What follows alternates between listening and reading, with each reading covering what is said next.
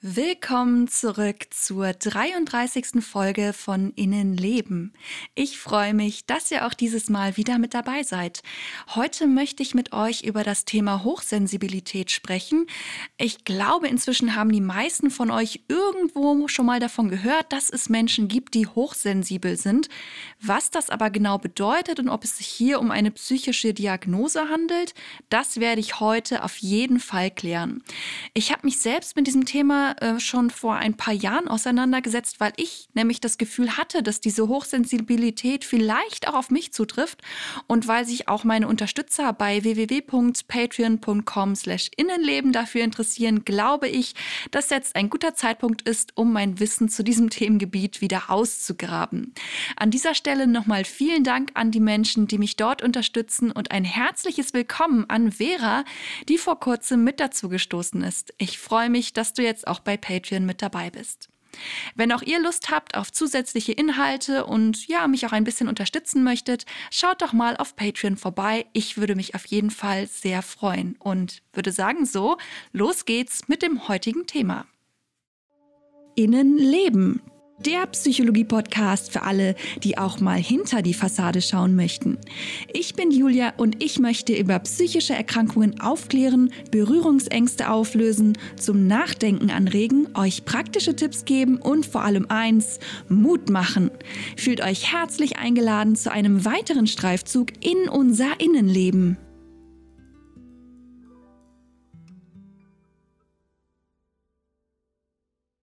Vielleicht erstmal das Wichtigste vorab oder eine der wichtigsten Dinge, die ich hier klären möchte. Hochsensibilität ist keine psychische Erkrankung. Das heißt, man kann nicht die Diagnose hochsensibel bekommen. Das gibt es nicht. Es handelt sich hier eher so um etwas, ja, wie so eine Charaktereigenschaft oder vielleicht ist das auch vergleichbar mit der Tatsache, dass eben manche Menschen Rechtshänder sind und manche Linkshänder. Aber warum spreche ich dann überhaupt in diesem Podcast darüber? Bei hochsensiblen Menschen funktioniert das Gehirn anders, denn äußere Reize werden nicht so stark gefiltert, was dazu führt, dass betroffene Menschen sehr viele Sinnesreize wahrnehmen. In unserem Alltag sind wir ja alle permanent von sehr vielen Reizen umgeben. Um uns herum gibt es sehr viel zu sehen, zu hören, zu riechen und manchmal auch zu schmecken und zu fühlen. Und in der Regel kommen wir alle ganz gut damit zurecht, weil wir Reize, die wir für nicht so wichtig erachten, auch nicht so stark wahrnehmen. Das wird vom Gehirn quasi rausgefiltert. Aber genau da gibt es eben Unterschiede bei uns Menschen und weil das Ganze nicht nur mit unserem Gehirn zu tun hat, sondern uns auch in unserem Alltag und eben auch auf psychischer Ebene belasten kann, finde ich, dass die Hochsensibilität auch in diesen Podcast reingehört. Aber schauen wir uns zuerst einmal an, woher eigentlich die Definition kommt. Zuerst verwendet wurde der Begriff Highly Sensitive Person, der oft mit HSP abgekürzt wird, in den 1990er Jahren von der Psychologin Elaine N. Aaron aus Kalifornien. Sie beschreibt vier verschiedene Merkmale für Hochsensibilität und zwar haben Betroffene eine niedrige sensorische Reizschwelle. Das heißt, sie reagieren erstens sehr schnell, zweitens sehr stark auf verschiedene Reize und verarbeiten sie drittens auch noch tiefer. Und das vierte Merkmal ist, dass sie reizintensive Situationen vermeiden. Ähm, das Ganze ist natürlich jetzt ein bisschen schwer messbar und unter Wissenschaftlern ist dieses Konzept der Hochsensibilität auch sehr umstritten. Das liegt unter anderem daran, dass die Forschung in diesem Gebiet noch nicht besonders weit ist.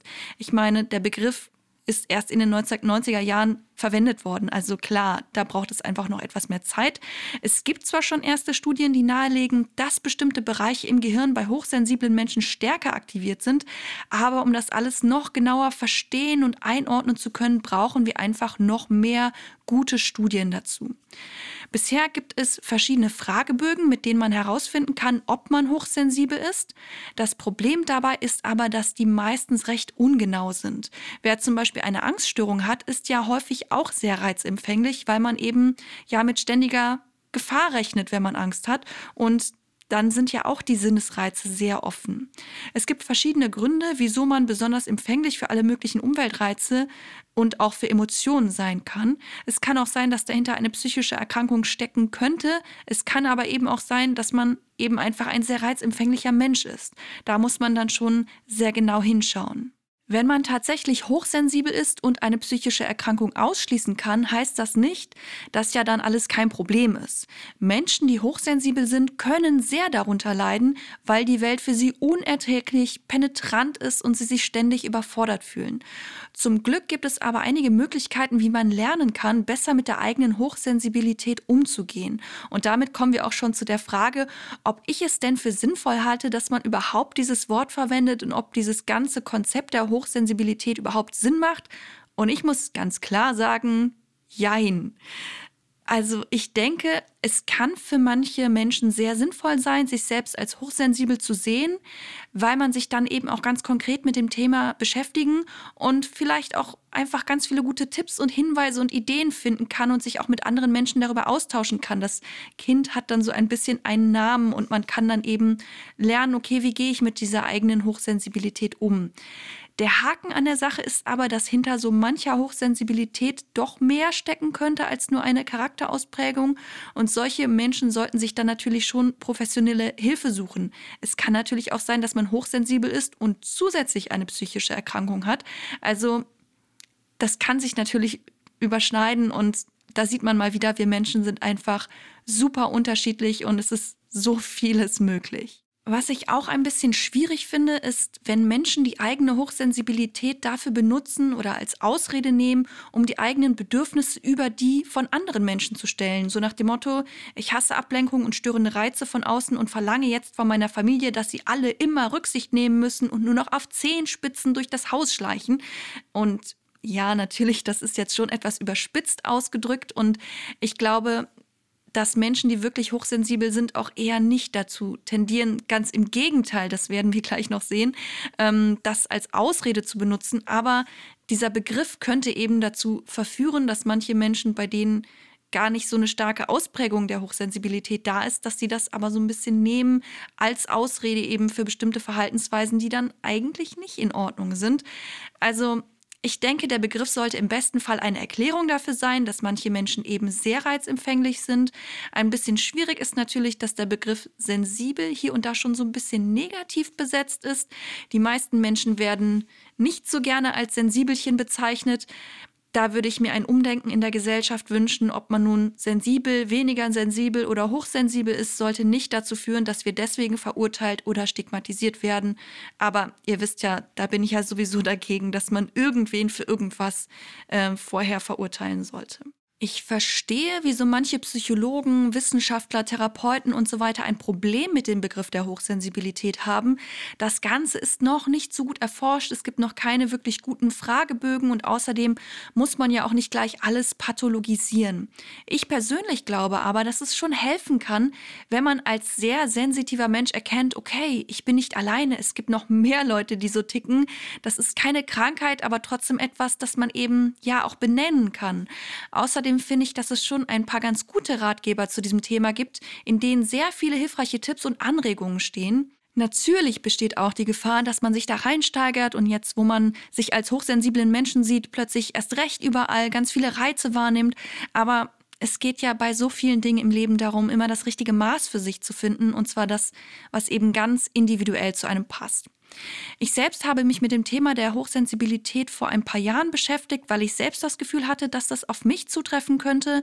Also habe ich zuerst im Internet geschaut, was ich da so an Infos finden kann und habe mir in einem Buchladen auch mal ein paar Ratgeber dazu angeguckt. Und ich muss sagen, dass es mir ziemlich egal ist, ob ich bei einem richtigen Test von einem Experten jetzt als hochsensibel eingestuft werden würde oder nicht.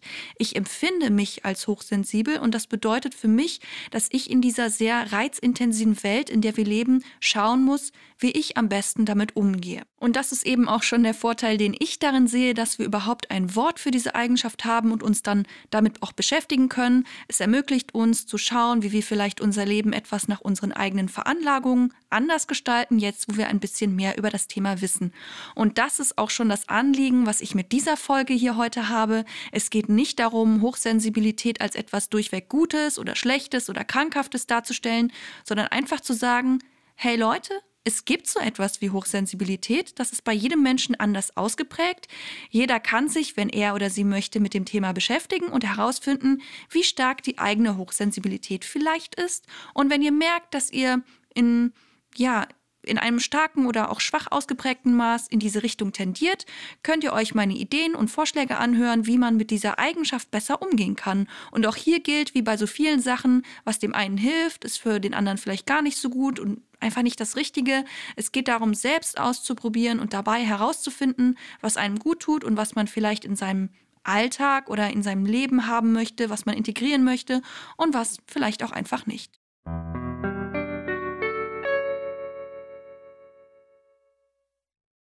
Obwohl ja noch nicht alles zum Thema Hochsensibilität geklärt ist, vermutet man, dass diese Eigenschaft angeboren ist.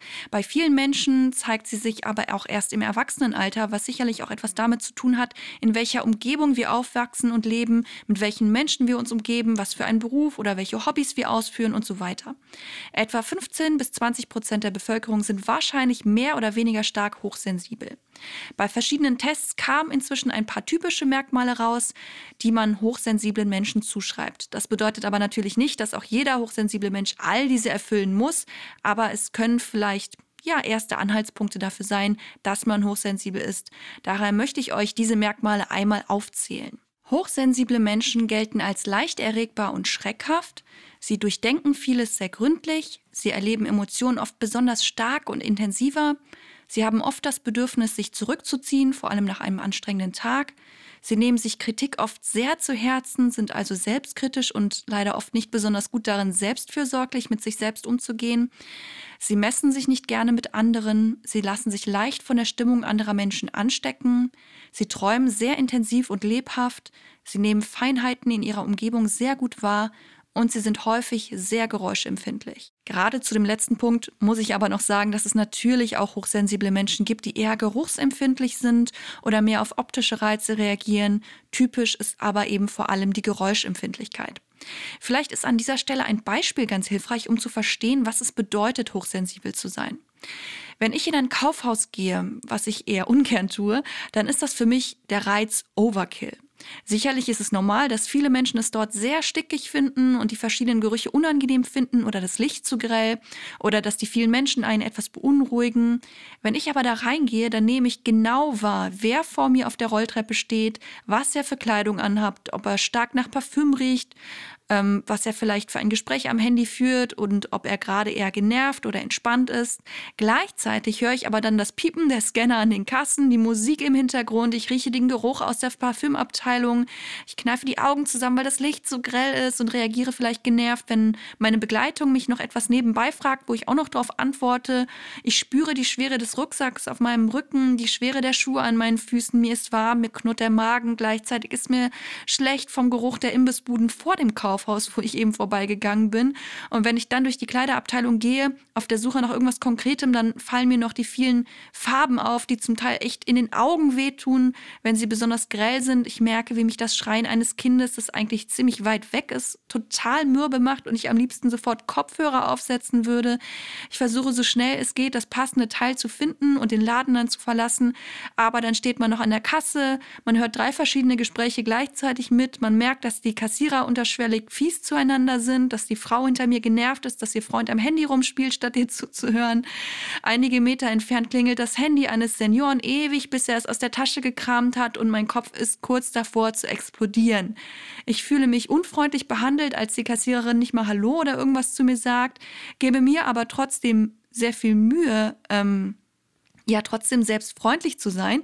Mir fällt auf, dass ihr Lippenstift verschmiert ist und sie eine Narbe an der rechten Hand hat und ich überlege, woher die wohl kommt, suche gleichzeitig passendes Kleingeld aus dem Portemonnaie und denke mir, dass der Herr, der gerade schnell an mir vorbeiging, doch besser etwas weniger Knoblauch hätte essen können. Ich bin genervt, dass die Kassiererin viel zu langsam ähm, diese magnetische Warensicherung vom Produkt abnimmt und frage mich, was ich heute Abend zu essen kochen soll und wünsche mir gleichzeitig in einem stillen, abgedunkelten Raum mit angenehmem Duft und weichen Kissen zu sitzen.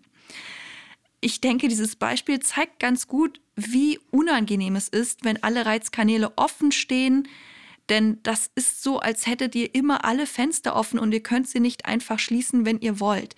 Ich fühle mich äußeren und auch inneren Reizen oft total ausgeliefert, aber es ist eben deutlich besser geworden, seitdem ich auf die eigene Reizoffenheit Rücksicht nehme.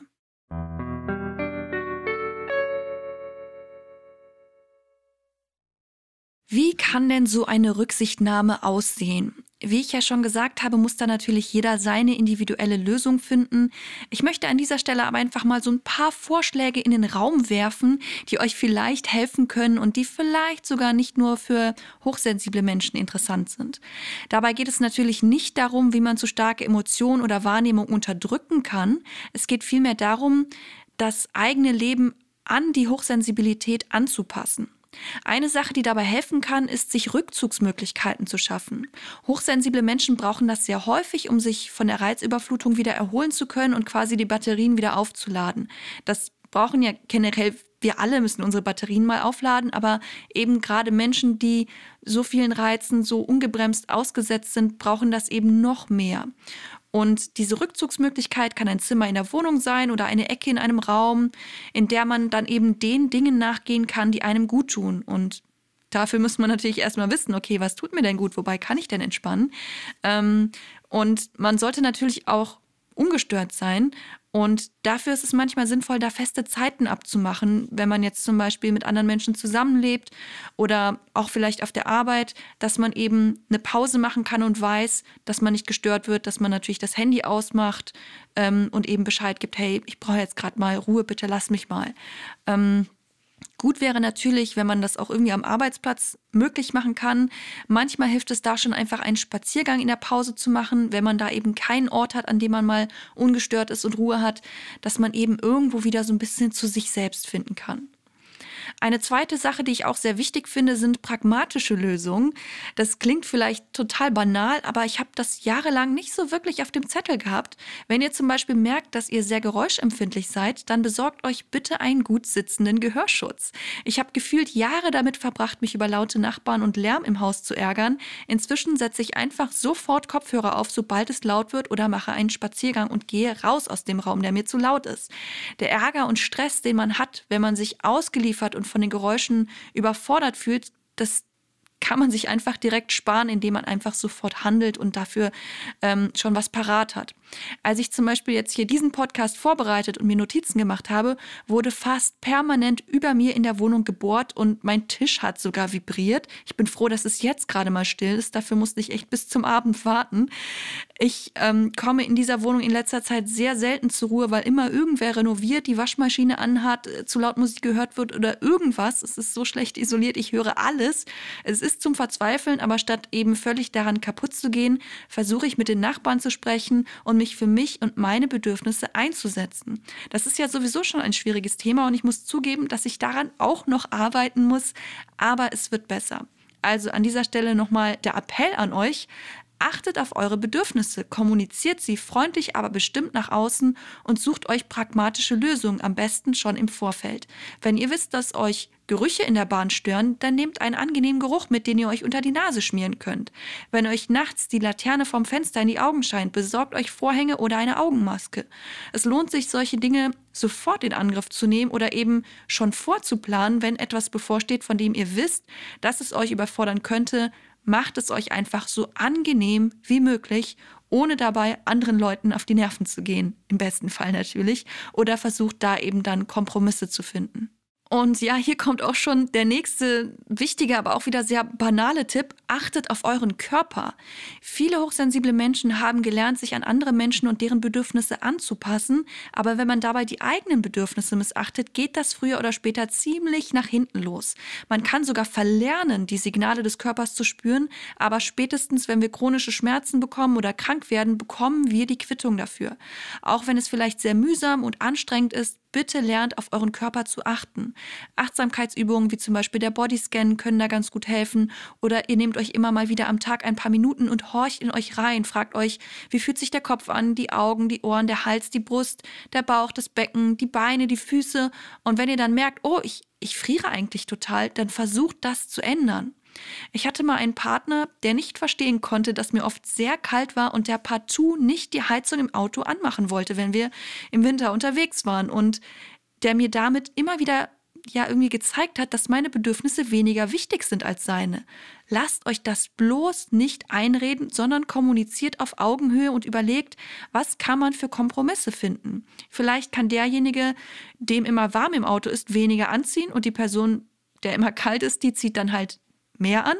Und ähm, vielleicht kann man auch eine Decke ins Auto legen oder einen Handwärmer ähm, kann man im Winter dabei haben. Also auch hier ist es hilfreich, schon mal vorzusorgen, bevor das Bedürfnis dann halt gar nicht erfüllt werden kann. Und auch solche Bedürfnisse wie rechtzeitig und ausreichend zu schlafen können sehr unterschiedlich sein.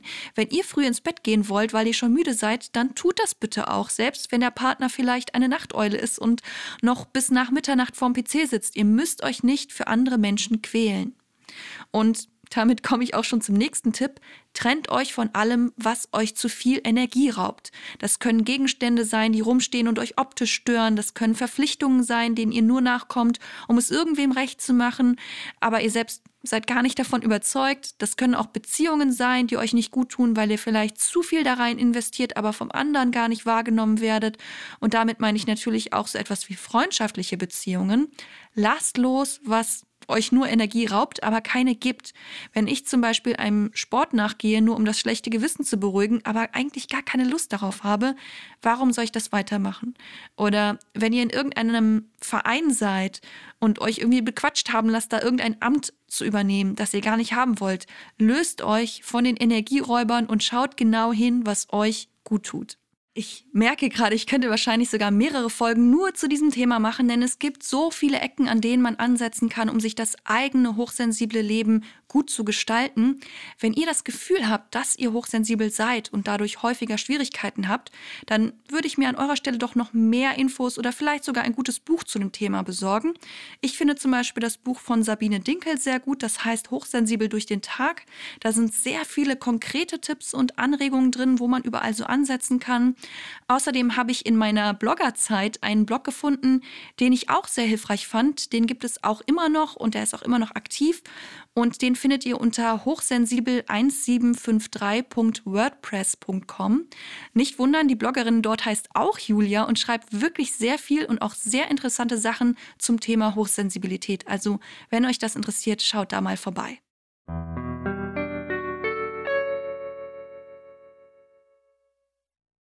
Zum Schluss möchte ich noch etwas Positives loswerden. Es wirkt vielleicht hier und da so, als wäre Hochsensibilität unangenehm, anstrengend und würde uns irgendwie ständig im Weg stehen. Es ist natürlich nervig, wenn man schnell überreizt ist und deswegen auf bestimmte Dinge achten muss. Aber die Hochsensibilität hat auch Vorteile und die möchte ich mir mit euch auch unbedingt noch anschauen, damit ihr auf keinen Fall ein einseitiges Bild bekommt. Es kann zum Beispiel sehr vorteilhaft sein, wenn man in der Lage ist, selbst kleine Details wahrzunehmen. Auch die hohe Reaktionsschnelligkeit und Aufmerksamkeitsgabe kann natürlich von Vorteil sein. Hochsensible Menschen sind außerdem sehr gründlich darin, Entscheidungen oder Konsequenzen genau abzuwägen. Sie sind oft umsichtig und vorsichtig und auch das kann ja bei vielen Dingen hilfreich sein, genauso wie der häufige ja, hohe Qualitätsanspruch, wenn man eben zum Beispiel einer Arbeit nachgeht, wo es sehr wichtig ist, eine hohe Qualität ähm, zu erkennen oder abzuliefern, dann ist das super, wenn man das eben erkennt und da eben auch hohe Ansprüche hat. Viele hochsensible Menschen sind auch sehr selbstreflektiert und hinterfragen sich selbst häufig. Das kann einem natürlich auf die Nerven gehen und auch am Selbstwert kratzen, wenn es zu extrem wird. Aber es kann auch dazu führen, dass ja, es uns voranbringt und wir uns weiterentwickeln.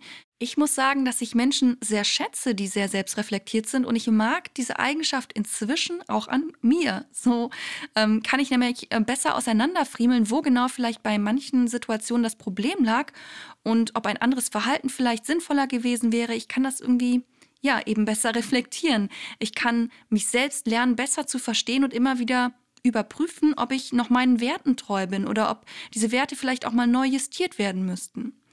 Ein zusätzlicher Vorteil ist außerdem, dass betroffene Menschen sehr vernetzt denken können und auch das hilft wieder beim Problemlösen. Wenn Zusammenhänge schneller erkannt werden können, dann können auch Lösungen schneller gefunden werden.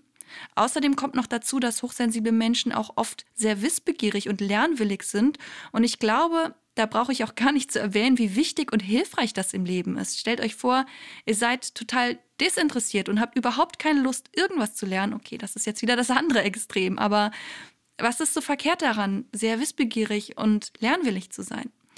Viele hochsensible Menschen sind auch künstlerisch sehr begabt, haben eine rege Fantasie oder mögen zumindest ästhetische Dinge. Und ich muss sagen, ich möchte auf keinen Fall ohne meine extrem blühende Fantasie sein. Schon als Kind habe ich mir ständig Geschichten einfallen lassen und diese Fähigkeit, innere Welten entstehen zu lassen, hat mich durch so manche wirklich schwere Phasen getragen. Außerdem ist mir Musik und das Singen auch sehr wichtig und hat in meinem Leben einen sehr hohen Stellenwert. Und auch da merke ich, dass ich oft schon sehr kleine Details und Feinheiten auch in der Musik wahrnehme und meine Freude daran habe. Ich erlebe Musik sehr intensiv und sie erreicht mich auf so vielen Ebenen.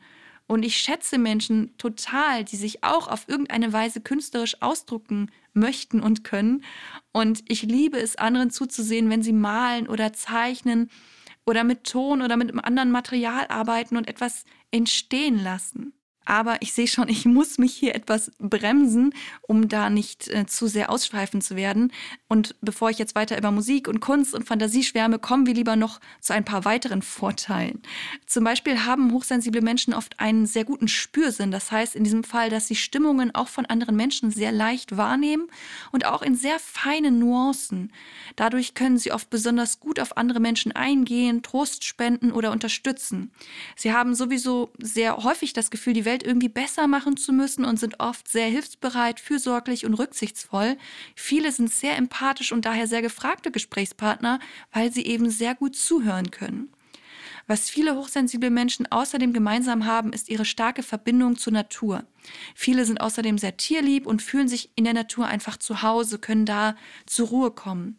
Außerdem mögen sie es gerne tiefgründig und legen sehr viel Wert auf Harmonie was natürlich auch wieder hier und da schwierig sein kann, weil es ist nicht immer alles harmonisch, aber generell ist es doch auch schön, wenn man, wenn, ja, wenn man ein Interesse daran hat, dass es eben möglichst harmonisch abläuft. Und ähm, was auch noch ein Vorteil ist, wie ich finde, dass ähm, hochsensible Menschen sich schon über sehr kleine Dinge sehr stark freuen und an dieser Stelle fühle ich mich mal wieder etwas ertappt, weil das etwas ist, das mir tatsächlich immer wieder sehr stark an mir selbst auffällt. So sehr ich auch manchmal in schwierigen Stimmungslagen versinke, was wieder auch mit anderen Problemen und Dingen in meinem Leben zu tun hat, oder ja, ich tendiere auch manchmal total zur Schwarzmalerei und ähm, ja, hänge manchmal auch fest in Emotionen, aber ich kann mich auch über kleine Dinge total freuen und die können mich total da wieder rausreißen. Das kann eine hübsche Blume am Wegesrand sein oder ein angenehmes Geräusch, also Dinge, die andere Menschen vielleicht gar nicht so sehr wahrnehmen. Ähm, dadurch, dass ich es aber wahrnehme und noch dazu angenehm finde, kann ich mich daran ja eben erfreuen und manchmal sorgen solche Dinge tatsächlich dafür, dass ich auch ja aus einem grauen Tag noch einen schönen Tag machen kann. Außerdem freue ich mich extrem über Post, also so ganz altmodisch auf Papier und so. Und ich fasse das gerne an, ich schaue mir das gerne an, wenn dann jemand mit Handschrift was geschrieben oder vielleicht sogar noch gebastelt oder gemalt hat. Ich habe letztens von einem lieben Menschen zwei selbstgemalte Bilder geschickt bekommen und ich war sowas von hin und weg. Ich habe gar nicht mit dieser schönen Überraschung gerechnet und war total gerührt davon. Also so völlig völlig außer sich, also völlig übertrieben würden vielleicht manche sagen. Ähnlich ist es tatsächlich auch mit, mit Päckchen. Wenn mir jemand ein Überraschungspaket schickt, dann bin ich total aus dem Häuschen. Und damit meine ich nicht, dass ich mich ja halt einfach freue und das voll schön ist, dass da jemand an mich gedacht hat, sondern es ist, als würde sich plötzlich alles ändern. Ich habe zum Beispiel dieses Jahr zum Geburtstag von einem Menschen ein so kreatives und persönlich auf mich angepasstes Geschenk bekommen, da musste ich richtig weinen, weil es mich so gerührt hat. Und gerade solche persönlichen Dinge finde ich total wertvoll, wenn sich jemand Zeit nimmt, sich Gedanken zu machen und dann eben auch die Mühe macht, mir etwas zu schicken, worüber ich mich freuen könnte, dass ah, ich, ich kann das gar nicht richtig beschreiben. Das fühlt sich so extrem gut an. Und das sind zum Teil einfach Dinge, das ist nichts Großes. Das muss kein großes, teures Geschenk oder irgendwas sein. Das sind so die kleinen Feinheiten. Manchmal kann ich mich auch schon über einen kleinen Blick oder ein besonders ausgesprochenes Wort freuen. Also ja, ich bin da manchmal echt auch sehr fixiert auf eben solche Details, aber kann mich dann eben auch total darüber freuen. Mann, jetzt verzettel ich mich schon wieder. Ich hatte ähm, in meinem Leben schon sehr oft das Gefühl, dass ich sehr viel Zeit und Energie und auch manchmal Geld in manche Menschen gesteckt habe und habe das auch freiwillig getan, aber bei vielen musste ich leider feststellen, dass sie gar nicht so viel damit anfangen konnten oder es als selbstverständlich gesehen haben. Und ich mache mir oft so unfassbar viele Gedanken darüber, was ich für andere tun kann, wie kann ich anderen helfen, wie kann ich anderen eine Freude machen. Inzwischen sehe ich allerdings auch, dass viele das oft gar nicht so bemerken oder die Sache schnell auch einseitig wird. Am Ende bin ich dann mal wieder enttäuscht, weil von der anderen Seite kaum etwas zurückkam und damit meine ich nicht materielle Dinge, sondern eben sowas wie ein Dankeschön oder Aufmerksamkeit oder irgendwas. Ähm, ja, aber ich beiße mich an dieser Stelle ein bisschen zu sehr fest, ähm, was gar nicht meine Intention war. Fassen wir also mal zusammen. Hochsensible Menschen haben viele positive Eigenschaften. Sie sind oft aufmerksam, gründlich, umsichtig, reflektiert, fantasievoll, kreativ, wissbegierig, hilfsbereit, fürsorglich, rücksichtsvoll, empathisch, naturverbunden, tierlieb, mitfühlend, tiefgründig und noch so vieles mehr. Und das sind doch sehr wertvolle Eigenschaften. Ich wünsche mir mehr solche Menschen in der Gesellschaft, weil ich glaube, dass wir dann so manche Probleme gar nicht hätten und das miteinander viel rücksichtsvoller und feiner wäre. Aber das ist natürlich nur meine persönliche Meinung. Ich mag eben diese Feinheiten sehr und manchen Menschen ist es halt nicht so wichtig und das sollte auch in Ordnung sein.